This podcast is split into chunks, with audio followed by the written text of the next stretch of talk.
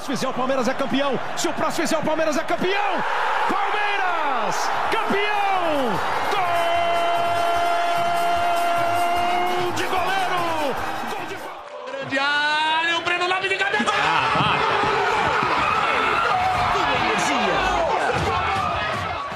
Mas ele pode chamar mais um. Olha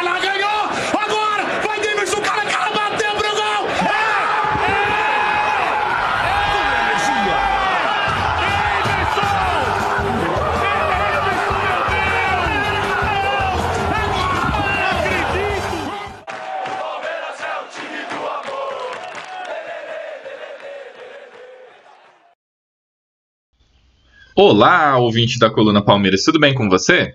Hoje é dia 30 do 11, quinta-feira, manhã da quinta-feira, né? Porque eu, como vocês sabem, eu gravo logo pela manhã. Teve rodada, vocês já sabem.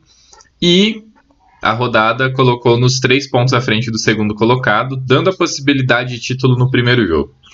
No próximo jogo, desculpa.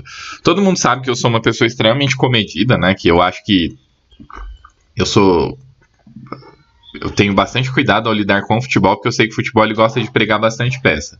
Só que ao mesmo tempo, vocês sabem também que quando a análise ela precisa ser de algo um pouco mais otimista, eu também a faço. E agora ela é otimista, a despeito de algumas coisas que eu vou comentar agora no decorrer do episódio, tá bom? Mas, antes da gente começar a falar sobre futebol, vamos falar da própria coluna Palmeiras. Por quê? Primeiro de tudo, saiu a retrospectiva do, do Spotify, né?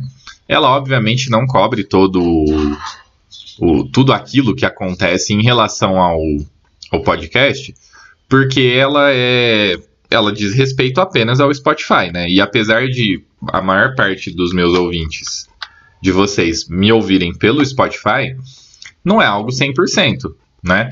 Hoje, se eu colocar aqui como se dá a divisão de público, como, por onde né, vocês me ouvem, 67%, inclusive é um número recorde, me ouve pelo Spotify, mas 13% me ouve pelo Apple Podcasts e 7% pelo Google Podcasts, além de 3% ouvir pelo, pelo browser. Aí tem números minoritários em relação a outros, outras plataformas.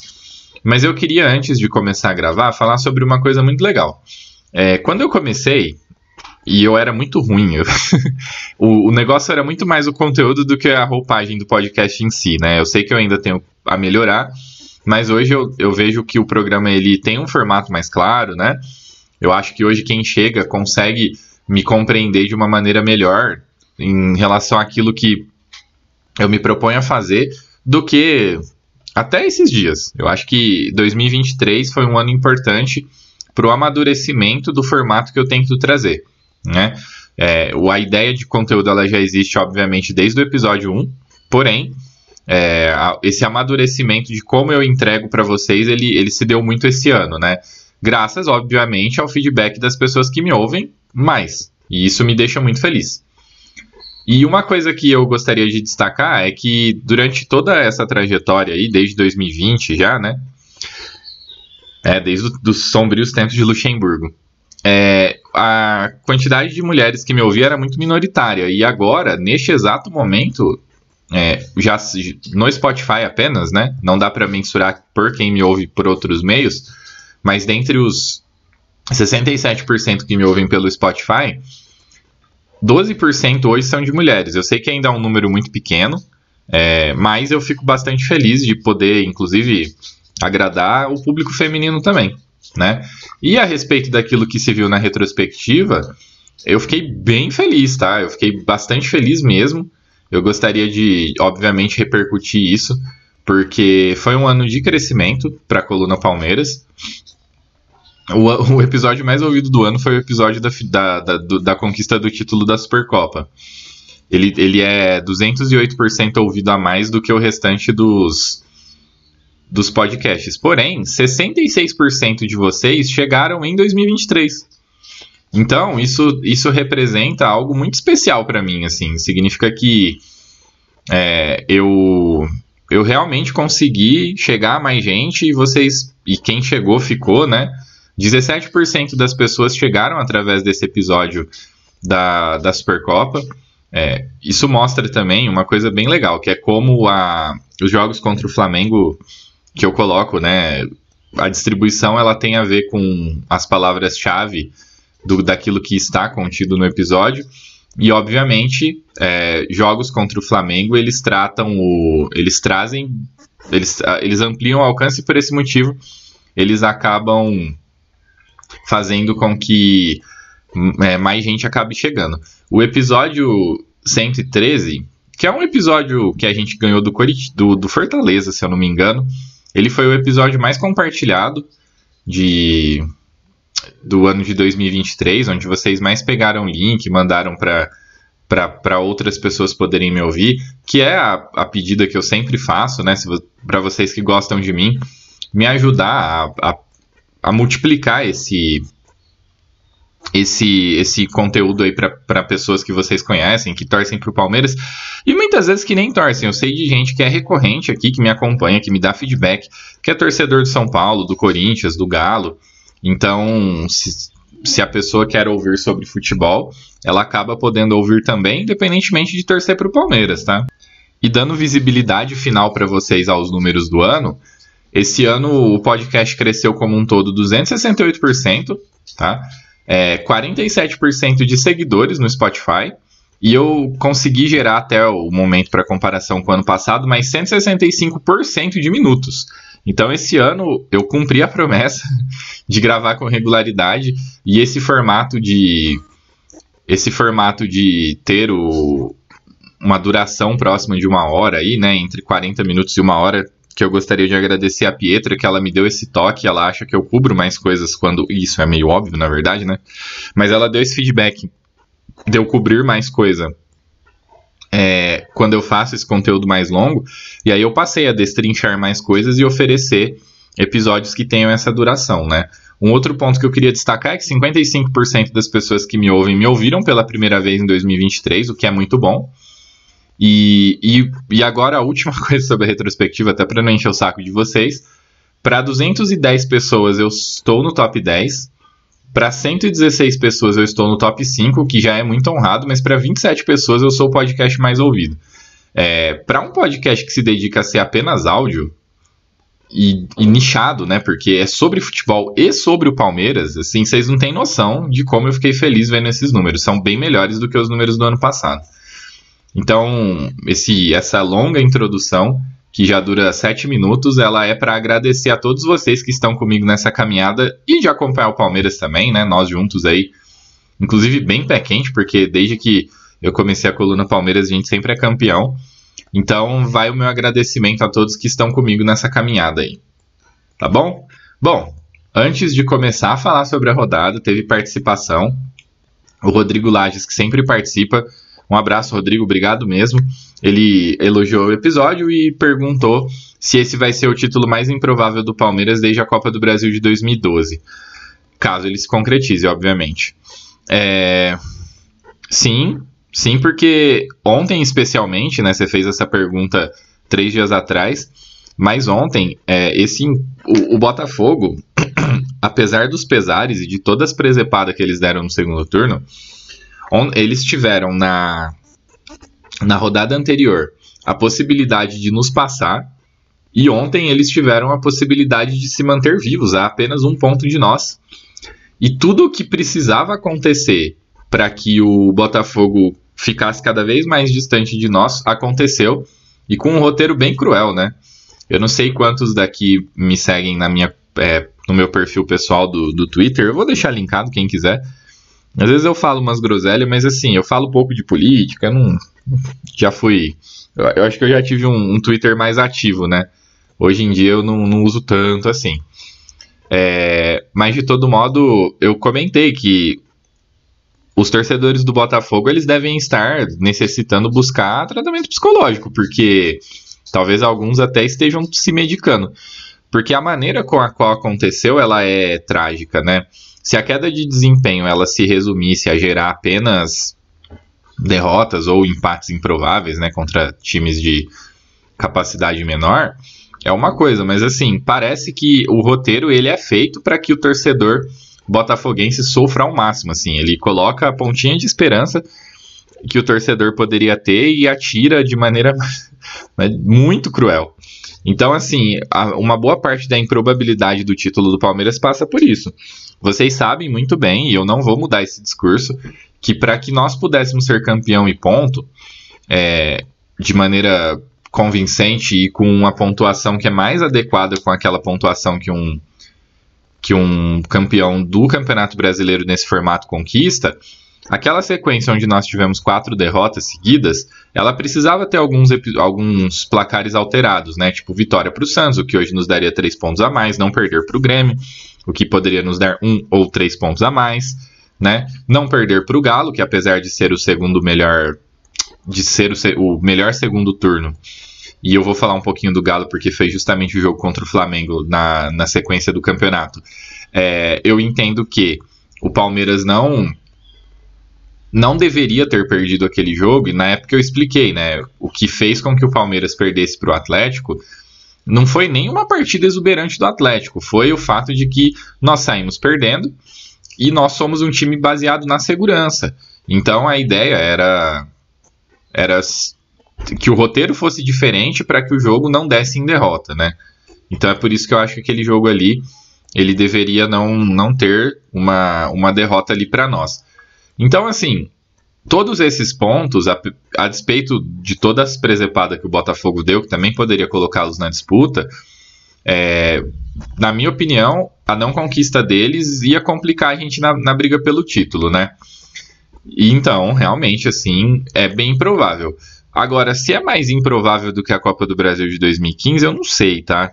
Porque a Copa do Brasil de 2015 era um mata-mata, a gente se viu em posições extremamente contra a parede em vários momentos. Eu acho tanto o jogo do Inter quanto o jogo do Fluminense, né, as quartas de final e a semifinal, com um roteiro também muito, sei lá, eu não consigo nem nomear. Mas se vocês puxarem na memória, o jogo contra o Inter tem um improvável gol do André Giroto, uma jogada do Alione, e o jogo contra o Fluminense tem a bola que o Praz pega do Fred no, no, tipo, no último minuto. Contra o Inter não, não estava no estádio, mas contra o Fluminense eu tava. E eu juro para vocês, o Allianz Parque tinha mais de 40 mil pessoas contra o Fluminense. Foi um silêncio naquele momento, quando a jogada do Fluminense se constrói, que é uma coisa inexplicável para um ambiente com 40 mil pessoas, sabe? E aí o Prazo defende, a gente consegue passar nos pênaltis. Então, assim, se você for pensar por toda uma construção que parte do próprio Palmeiras, eu acho a Copa do Brasil de 2015 mais improvável do que a o, o Brasileirão de 2023, caso ele venha. Até porque a gente também não pode deixar de lembrar que a final contra o Santos era com o Santos com altos níveis de favoritismo, né? E tem o lance do Nilson lá, que poderia ter feito um 2 a 0 e aí, sei lá o que deveria acontecer para que nós pudéssemos vencer o Santos e conquistar aquele título. É, do ponto de vista do Palmeiras, o Palmeiras fez, em certa medida, aquilo, aquilo que lhe cabia, né? E agora, devido a uma série de fatores que eu vou comentar no episódio também, de inconsistência dos times, nos coloca numa boa posição a duas rodadas do fim. Então é isso. E o Luiz, que também sempre participa, e eu também vou agradecer. Ontem eu troquei uma ideia com ele uh, um pouco antes do jogo, porque ele estava indo para o Allianz Parque e foi pé quente. É, ele, ele questiona a respeito do, da má vontade que existe é, dos repórteres e se, essa, e se isso inconscientemente influencia os árbitros. Eu acho que. Primeiro eu vou começar respondendo do fim, tá? Primeiro a pergunta dos árbitros. Eu acho que não, eu acho que árbitros não têm má vontade com o Palmeiras. Eu acho que árbitro não tem má vontade com time nenhum. É, eu sei que isso às vezes parece um pouco inocente, mas assim, pode ser que em jogos pontuais nós tenhamos problemas com um árbitro ou outro e outros times também tenham problemas com um árbitro ou outro. Mas para ser um problema estrutural e para a gente identificar isso de forma consistente, é, eu não vejo elementos para isso, tá? É óbvio que é a minha opinião apenas, mas eu particularmente não vejo o, o, é, a arbitragem sendo contra um time, coisa que é, frequentemente é conclamada. E o motivo disso é que, assim, é o que eu sempre falo aqui quando eu comento de arbitragem. A gente vê um absurdo sendo cometido contra o Palmeiras, e depois a gente vê um absurdo sendo cometido pró Palmeiras. Nesse Campeonato Brasileiro, inclusive, o, a, a, percepção que eu tenho é de que isso foi muito latente, até mesmo pela disputa, né? Porque às vezes, ou um domínio, ou uma, uma distância muito grande entre os times na tabela de classificação, ela acaba dissipando um pouco essa percepção de que o da, da, influência da arbitragem, né? Já como nesse campeonato parece que cada ponto ele faz a diferença e de fato faz, aí tentar achar elementos que são extra jogo para poder justificar sucessos ou insucessos ele acaba meio que virando a muleta de muita gente. Então a arbitragem, na minha opinião, ela acabou ganhando um, um destaque muito grande por esse aspecto. Porque de resto é isso. E assim, anteontem, né, teve o Newcastle e PSG e teve um pênalti que eu considero absurdo pro PSG. Então essas questões de arbitragem, falta de critério, discussão sobre se a arbitragem influenciou no resultado ou não, ela muitas vezes é tratada como uma jabuticaba, mas eu no, no pouco que eu acompanho futebol europeu, porque eu acho meio chato, eu vejo que diz respeito também ao, ao que ocorre lá. Então, eu, eu particularmente não, não, não, consigo ver a arbitragem fazendo algo além de errar. E aí, por que, que os árbitros erram, eu não entendo. Eu não sei se tem alguma questão de ego agora com o VAR, se eles não voltam atrás por, por uma questão de, de ego, não sei. Sinceramente, isso aí é algo que a gente precisaria de um estudo, e precisaria mesmo, porque eu acho que isso necessitaria de ser entendido, porque que há diferenças tão grandes de critério, né?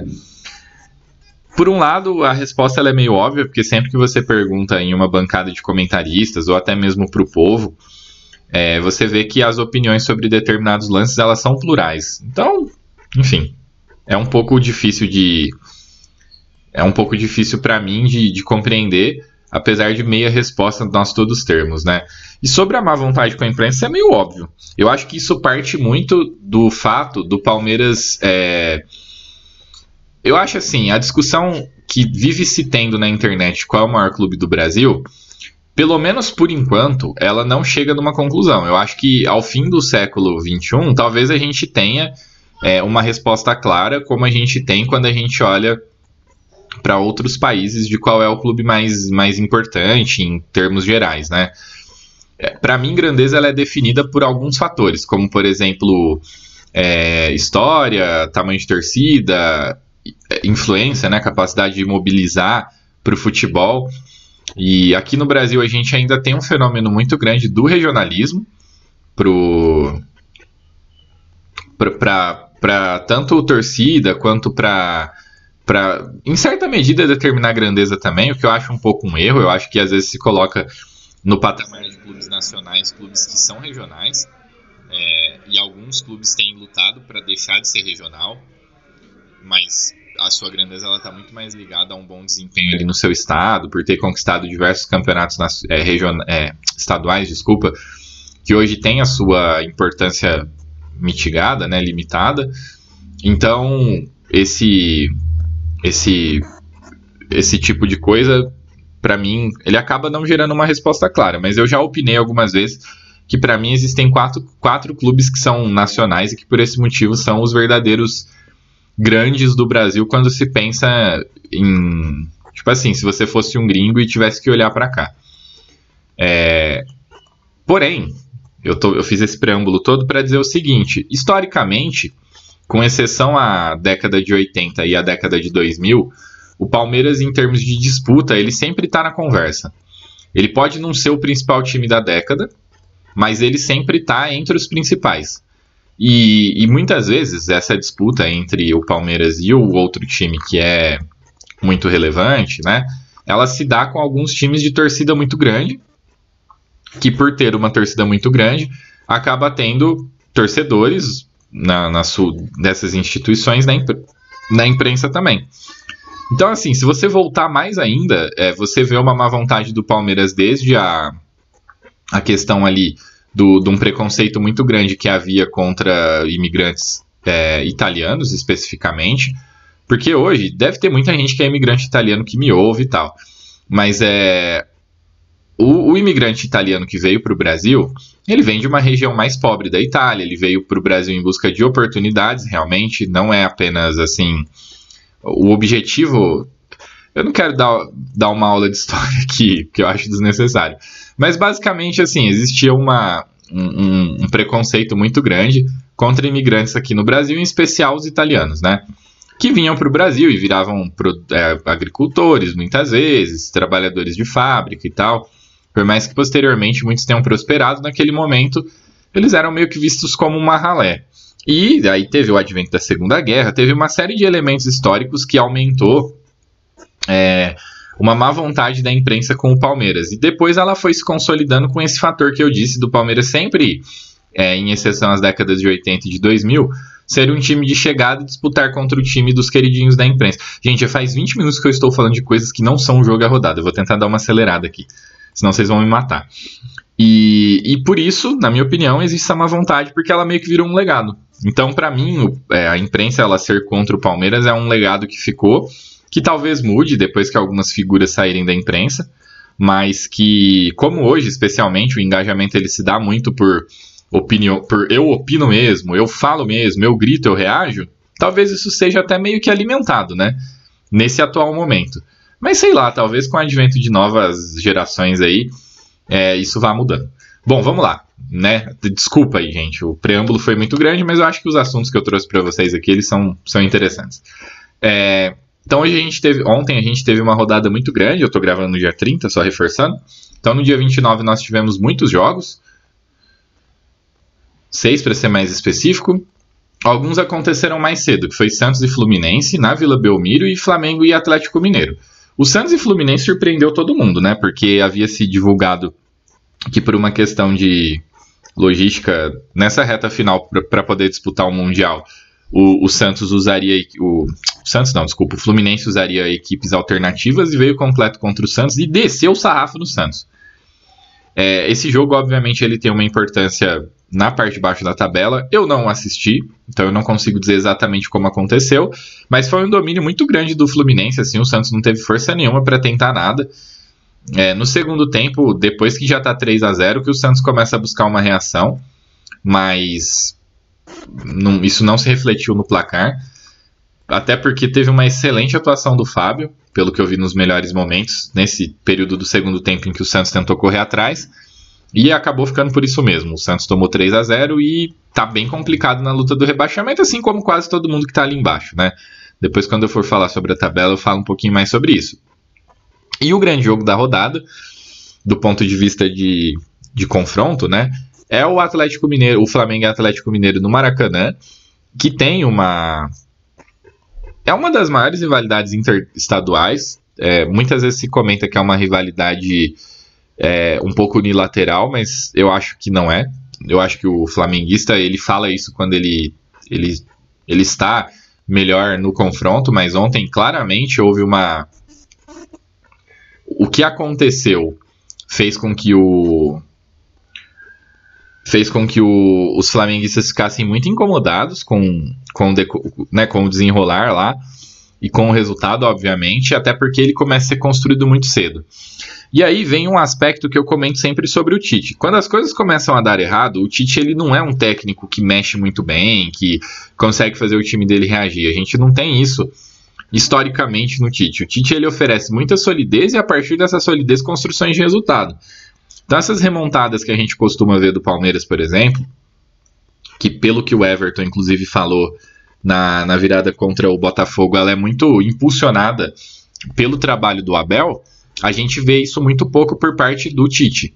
E foi o que aconteceu: um gol cedo do Paulinho deixou o jogo ao gosto do, do Atlético, que depois foi só ampliando o, o marcador com uma boa atuação do time como um todo. Sair na frente tão cedo fez com que o, o Atlético pudesse se comportar ao melhor estilo Felipão, abusar bastante de transição rápida para poder chegar ao gol. E, e chegou depois novamente. Então, sem muito, muita complicação. O Everson foi exigido e quando foi exigido fez boas intervenções. O, o Flamengo deu um total de 19 chutes contra 11 do Galo, porém o Galo acertou o gol seis vezes, né? E além de tudo, chegou em chances muito claras em decorrência dessas transições rápidas que o, o Flamengo não conseguia conter. E à noite, depois do jogo do Palmeiras, eu tava um pouquinho pilhado, né, pelo resultado e tal. Não, tá, não, não fui dormir logo na sequência. E eu fiquei ouvindo alguns programas de rádio e tinha uma galera comentando sobre o Pulgar.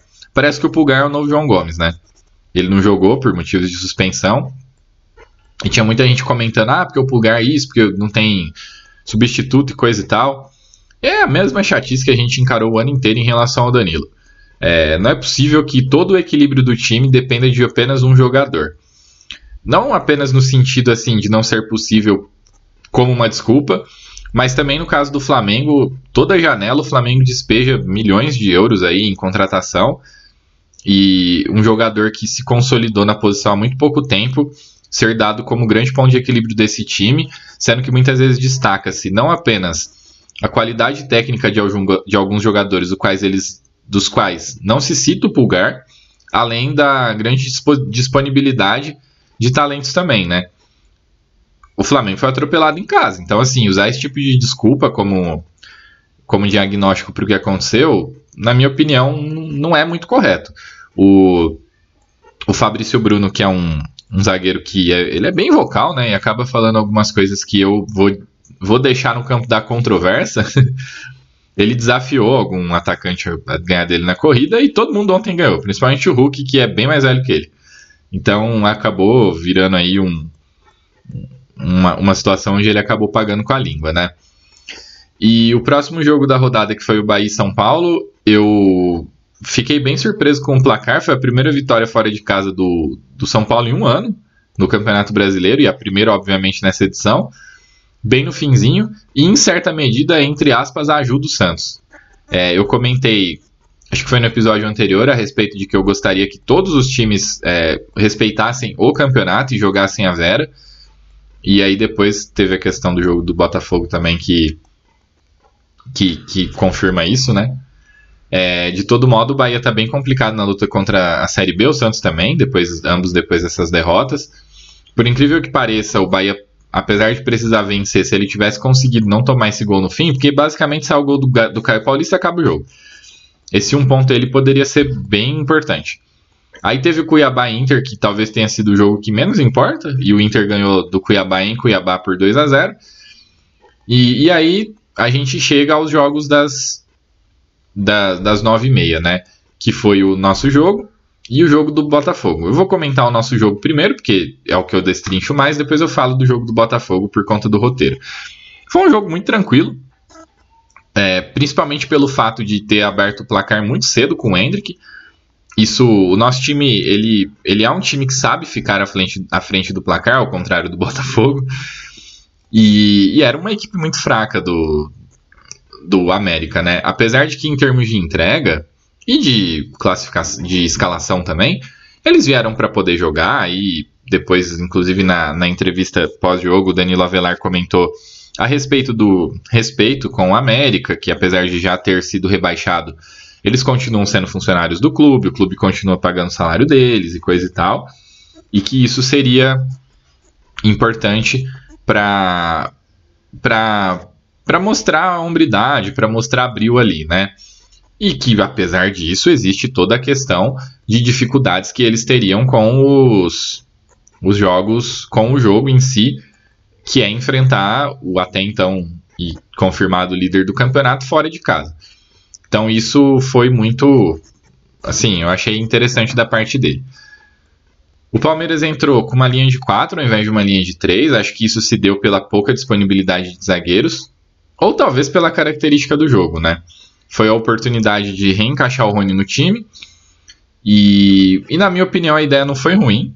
Principalmente para aquilo que foi o jogo, né? E mais uma vez, a, a composição da volância ela se deu com o Rios ficando um pouco mais e o Zé saindo um pouco mais para ajudar na construção, né?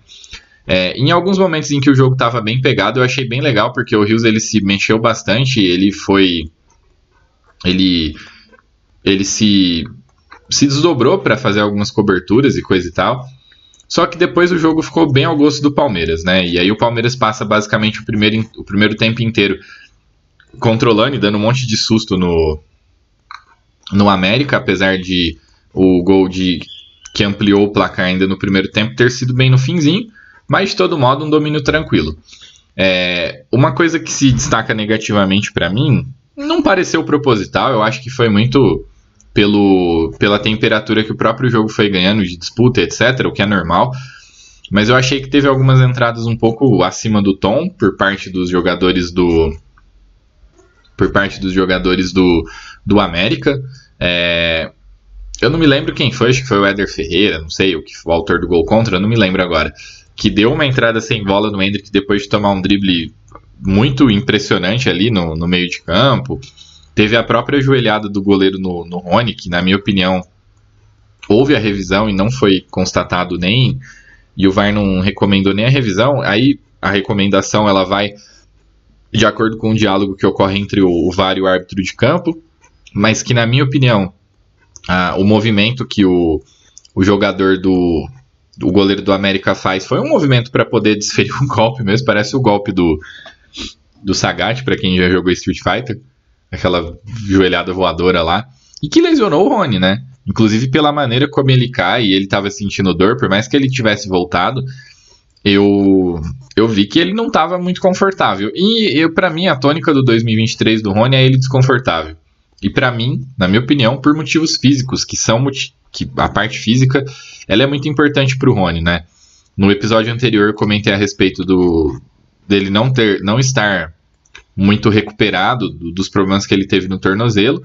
E ontem esse esse golpe que ele sofreu acabou afetando o braço e tal, e o Rony no início do ano ele operou o ombro, né?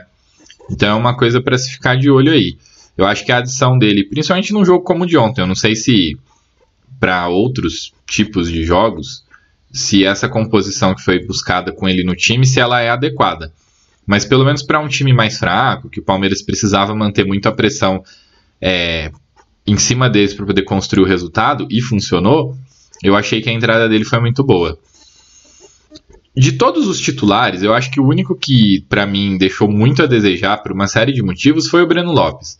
É, ele participou pouco do jogo, quando ele participou, ele teve boas chances e, e desperdiçou.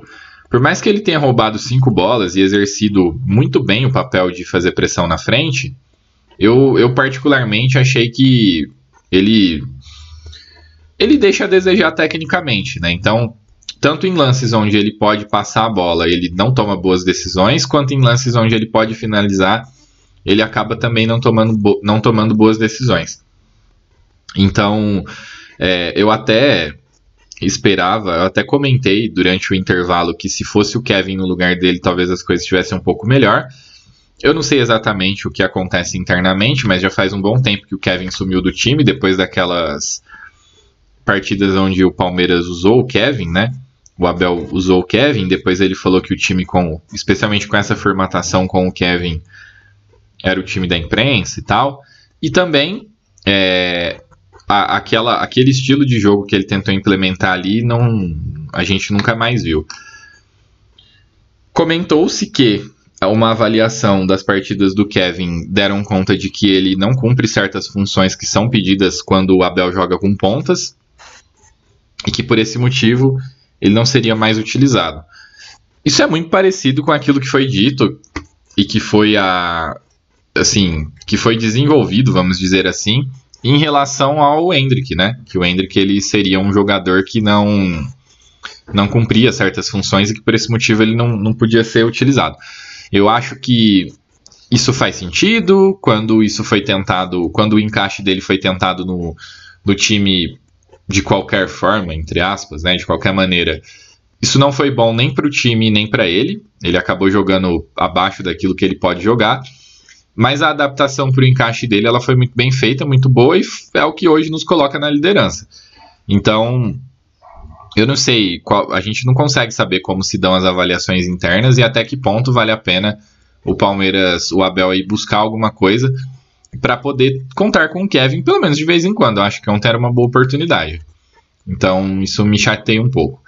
É, aí o segundo tempo do jogo ele é estranho, porque o Palmeiras fica todo aberto, começa a ter uma série de chances, porém o, o, o América também tem algumas chances. Isso, isso me preocupa é, em certa medida, não tanto porque eu acho que aquilo que acontece tem muito a ver com é, o fato da partida estar, entre aspas, controlada.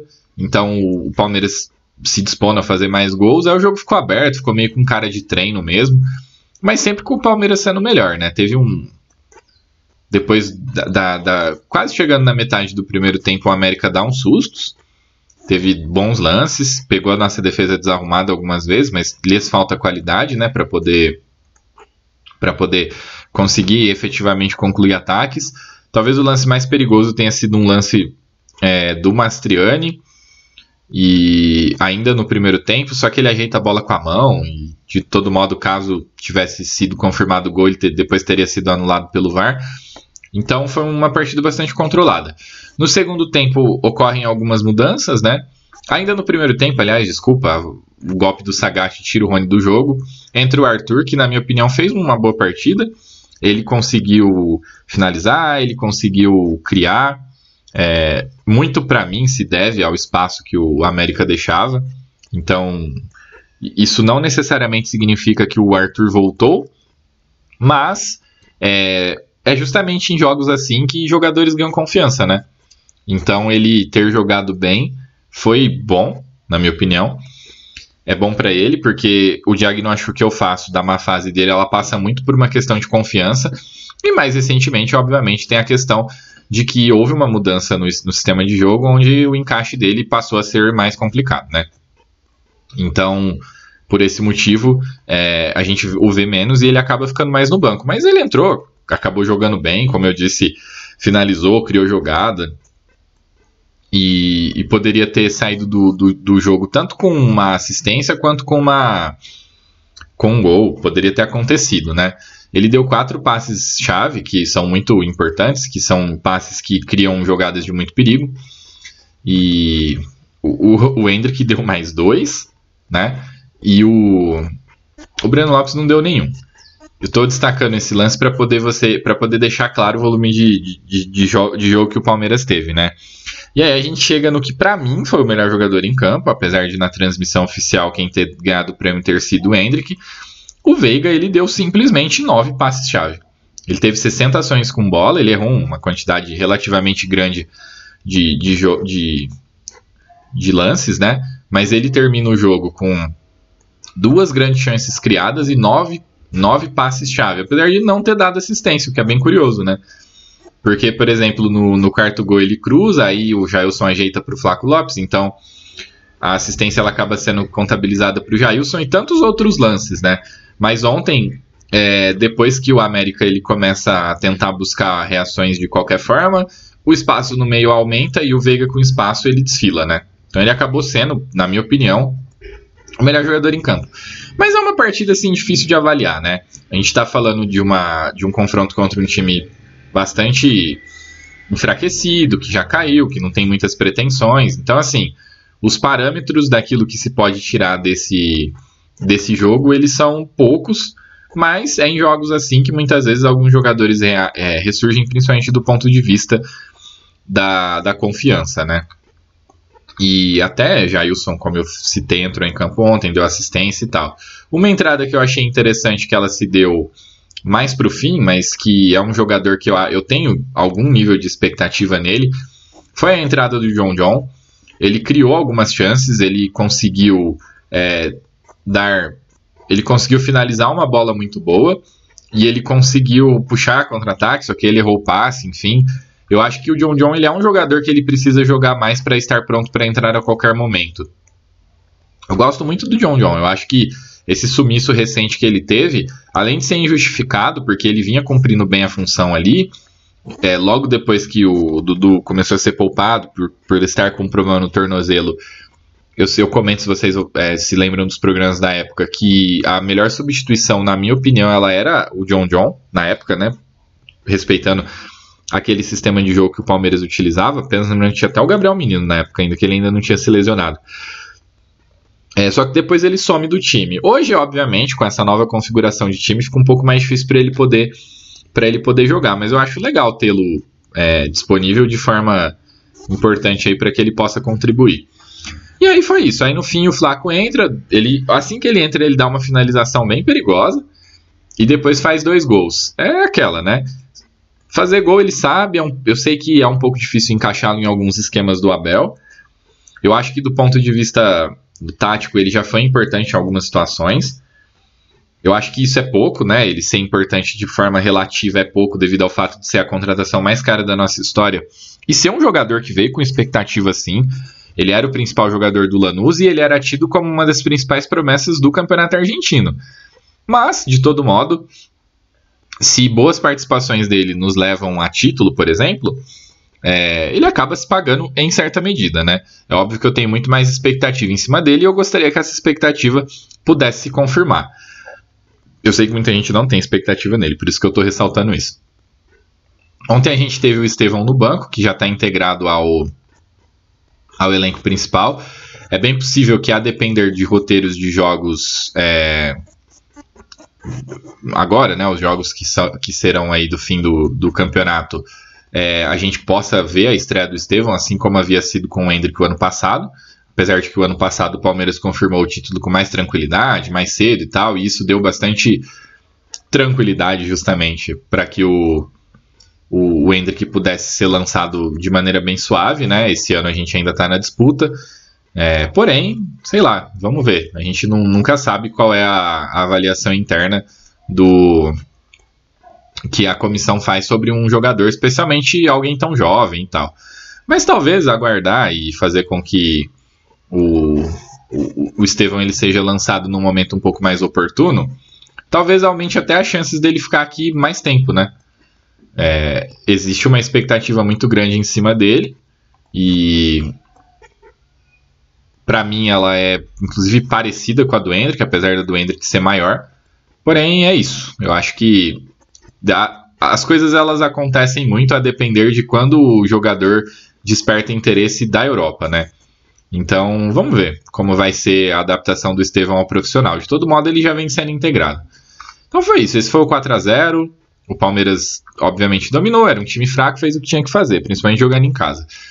E vale destacar, antes de eu seguir para falar do jogo do Botafogo, que a, o esforço que foi feito para o Palmeiras jogar no Allianz Parque atendendo não apenas a comissão técnica, como a torcida também, é um ponto positivo para a diretoria. A gente sabe que a, a comunicação, devido ao litígio que existe, né, que está em arbitragem entre Palmeiras e W Torre, ela dá uma complicada em algum no diálogo, e a gente ter conseguido chegar num consenso lá, cobrindo o, o, o palco, né, para poder preservar a montagem, etc., ela é é legal, é importante e mostra uma, um esforço positivo da diretoria, que normalmente é, um, é o primeiro alvo quando as coisas acabam não dando muito certo, né? Então, quando eles acertam, a gente precisa acabar destacando também. E, na minha opinião, foi um acerto. Antes de eu avançar também, eu gostaria de destacar é, o caráter físico do time. É, o Abel ele tinha comentado que ele não prepararia nada muito nada muito mirabolante na parada da data FIFA, mas que ele gostaria que a parada ela fosse utilizada para oxigenar o elenco, tanto do ponto de vista físico quanto do ponto de vista psicológico. Do ponto de vista psicológico, é um pouco mais difícil de mensurar, né? Mas do ponto de vista físico, para mim ficou muito claro que isso, a parada ela foi muito bem aproveitada, tanto quanto tanto contra o Fortaleza quanto contra o América a imposição física dos nossos jogadores, para mim, ela ficou muito clara.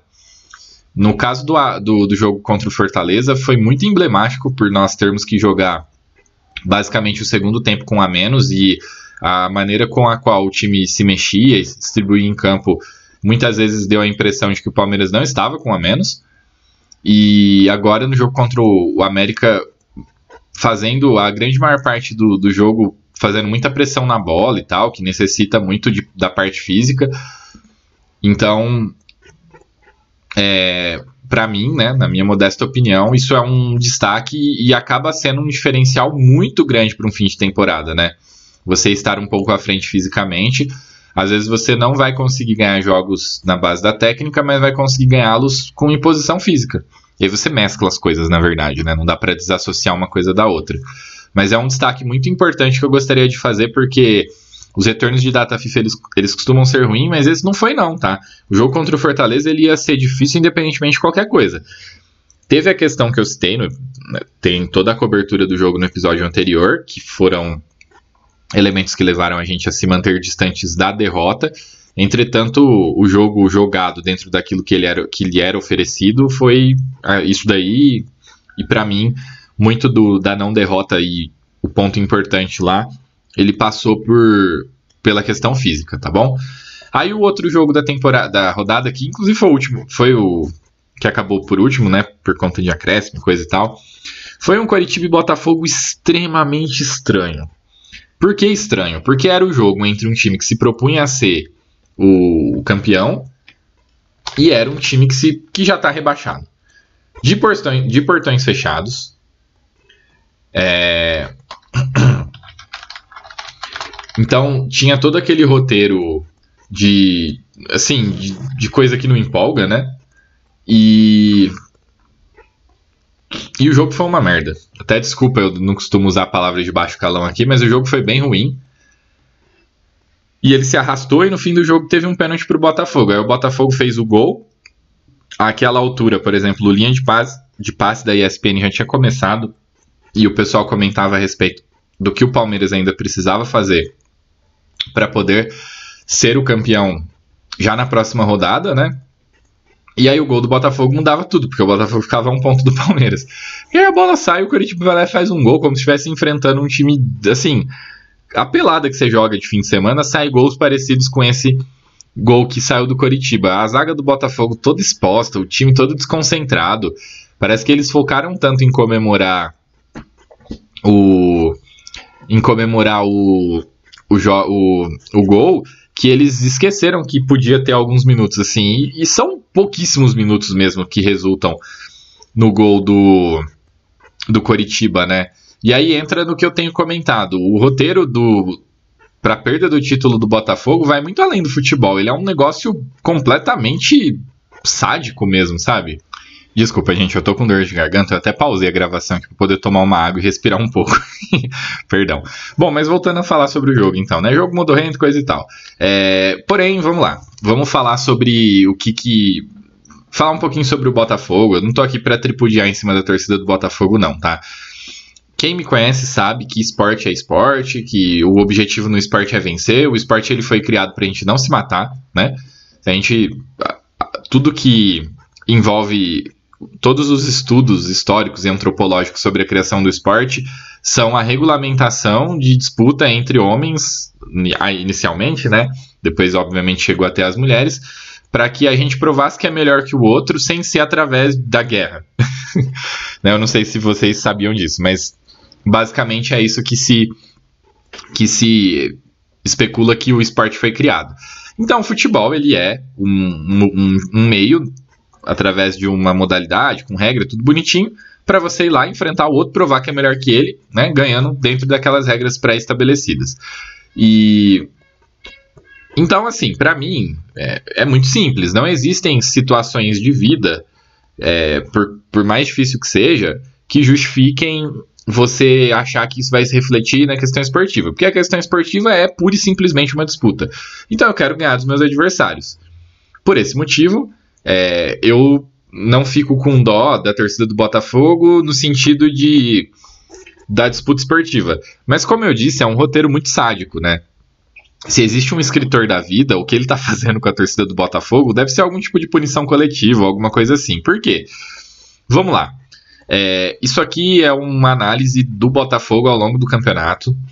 Que se você tem um amigo. Se você me ouve tem um amigo botafoguense, eu sei que a torcida deles não é muito ampla, é um pouco mais concentrada no Rio de Janeiro, mas ele pode querer ouvir isso.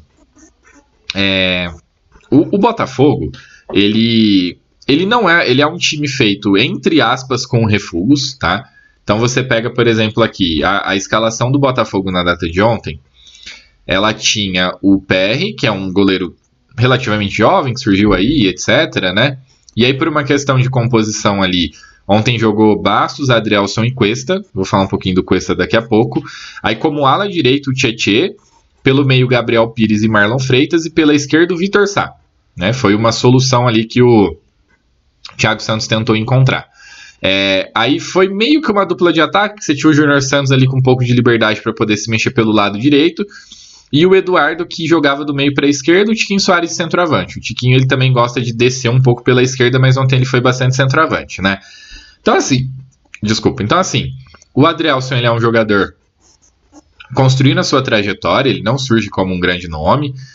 Hoje ele tem um status devido a esse campeonato brasileiro, ao que ele fez nesse campeonato brasileiro de positivo. O Bastos eu admito que eu nem sei quem é. é mas aí falando, o Tietchan, ele é um jogador que. Ele é multicampeão, mas ele nunca foi. É, ele nunca se consolidou num time, né? Ele foi muito importante no Palmeiras de 2016. Em 2017 ele já começa a perder espaço. Em 2018 ele perde completamente. O Palmeiras vai, negocia ele por esse motivo.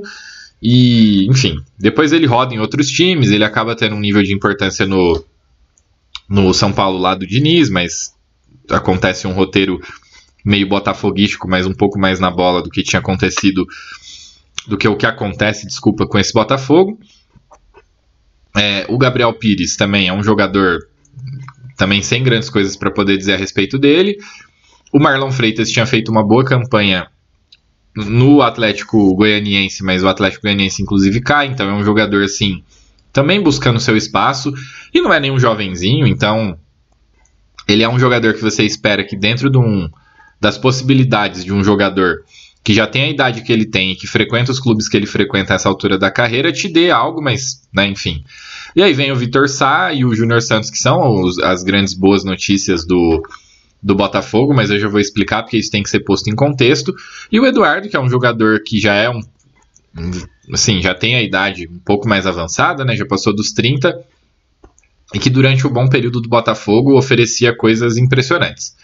E por último, o Tiquinho. O Tiquinho é um jogador de bom nível, ele jogou muito tempo na Europa, fez bom papel lá, ele foi especulado inclusive no Palmeiras, é, quando para a disputa do Mundial, que a gente precisava de centroavante. Acho ele um bom jogador, ponto para mim, ele é a grande contratação recente que o Botafogo fez, em termos assim, daquilo que se pode cobrar e esperar do, do jogador que você está trazendo, né? Sem relativizar. Então, assim, você vê que é um elenco que não foi formado para ser campeão brasileiro. Porém, as coisas foram caindo no colo do, do Botafogo e por esse motivo você acabou tendo uma expectativa muito grande gerada em cima desse, desse time. Tem um jogador que eu acho bom, que ele é jovem, que é o Matheus Nascimento. Eu não sei por que, que ele não joga tanto, mas eu acho ele um bom jogador. Eles têm um centroavante reserva que é o Janderson, que tá ok para ser reserva, ele é um pouco alto, é um pouco rápido. Então vocês podem ver que são sempre jogadores que, assim, que para falar deles você tem que dar uma certa relativizada. É bem estranho imaginar um time assim competindo pelo título do Campeonato Brasileiro, mas acabou sendo o que aconteceu. Porém, o, o, Botafogo ele teve uma super campanha no primeiro tempo e ela era relativa. E muita gente comentava a respeito disso. Não é que o Botafogo ganhava jogos na sorte, mas o Botafogo ganhava jogos que expunham que ajustes precisavam ser feitos, né?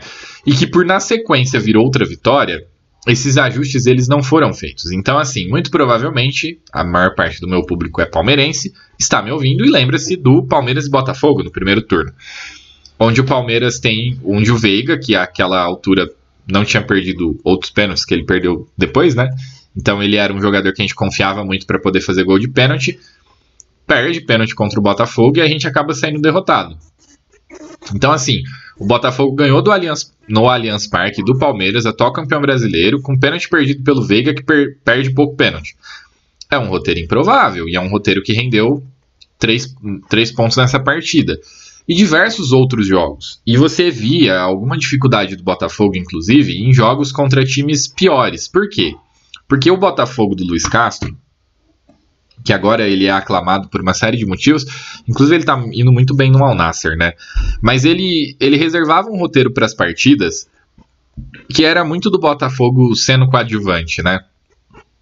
Eu comentei com vocês quando eu dizia que aquela época o melhor futebol praticado pelos times do Campeonato Brasileiro era do Bragantino, que o Botafogo ele era ou pior ou o segundo pior time na, na, na retomada de bola. E que é, Bragantino e Palmeiras, que eram os times que vinham ali bem, o, Bragantino crescendo, o Palmeiras logo atrás, né, sempre tentando se manter em certa medida perto do Botafogo, estavam na outra ponta disso. Eram times que sempre é, retomavam a bola com muita velocidade, mantinham muita pressão na bola, faziam com que o, o, o esse, assim houvesse volúpia por parte desse time, né? E o Botafogo vinha na contramão. Então é um roteiro, é, é um meio de jogar diferente daquilo que a gente imagina que é o ideal. E aí começam alguns detalhes, né? Quando eles contratam o Bruno Lage, que tem a perda de um título do Campeonato Português como sendo é, uma marca na sua carreira, porque ela foi perdida em condições muito parecidas com essa do Botafogo, com vantagem, etc., e o time derretendo durante o campeonato. Ele identificou esse tipo de coisa, ele meio que imaginou, vamos dizer, ele, ele observou e ele ele tentou mudar um pouco o time do Botafogo para que o Botafogo não fosse tão. É, não tivesse vitórias tão complicadas como aquelas que vinham acontecendo, né? E, e, que expusessem o time a um risco de sempre vencer na corda bamba. Eu gosto muito de basquete, né? E na NBA a gente faz uma análise de times que estão em boas sequências de vitória, porque lá eles jogam muito, né? Eles jogam 82 vezes no, no mesmo campeonato. É, a gente sempre avalia times que estão ganhando por, por detalhes no fim, com placares muito apertados. Por quê? Porque lá, especificamente, como sai muito ponto, a gente tem uma situação onde a vitória poderia ter ido para qualquer um e por algum detalhe acabou indo para aquele time. E quando isso começa a ocorrer de maneira recorrente, isso pode ser é, preocupante, né? Porque o essas, essas partidas que estão indo para você por detalhes, elas podem por detalhes sair da sua mão também. E para mim, quem avaliava isso em relação ao Botafogo fazia uma avaliação correta, né? O Botafogo ele estava ganhando apertado muitos jogos e esses jogos que ele estava ganhando apertado, é, ele poderia ir para o outro time, né? O outro time que perdeu apertado poderia ganhar apertado do, do Botafogo também. Então, o Bruno Lage ele tenta é, mudar o jeito de jogar do Botafogo para que o Botafogo pudesse não depender de detalhes tão apertados, vamos dizer assim, para poder vencer os seus jogos, né? Então, é, isso para mim é uma avaliação correta. Ele só não obteve sucesso em garantir que isso ocorresse. E é essa e aí certamente até por ser um um, um elenco de, de jogadores Ai, é difícil, né? Mas vamos lá, eu vou usar. Por ser um elenco de jogadores refugo, entre aspas, jogadores que não deram certo em outros, outras equipes e que vieram para o Botafogo para montar um elenco forte, mas não necessariamente objetivando ser campeão, é, houve em certos momentos algum tipo de, de, questão interna, tanto psicológica do ponto de vista é, assim.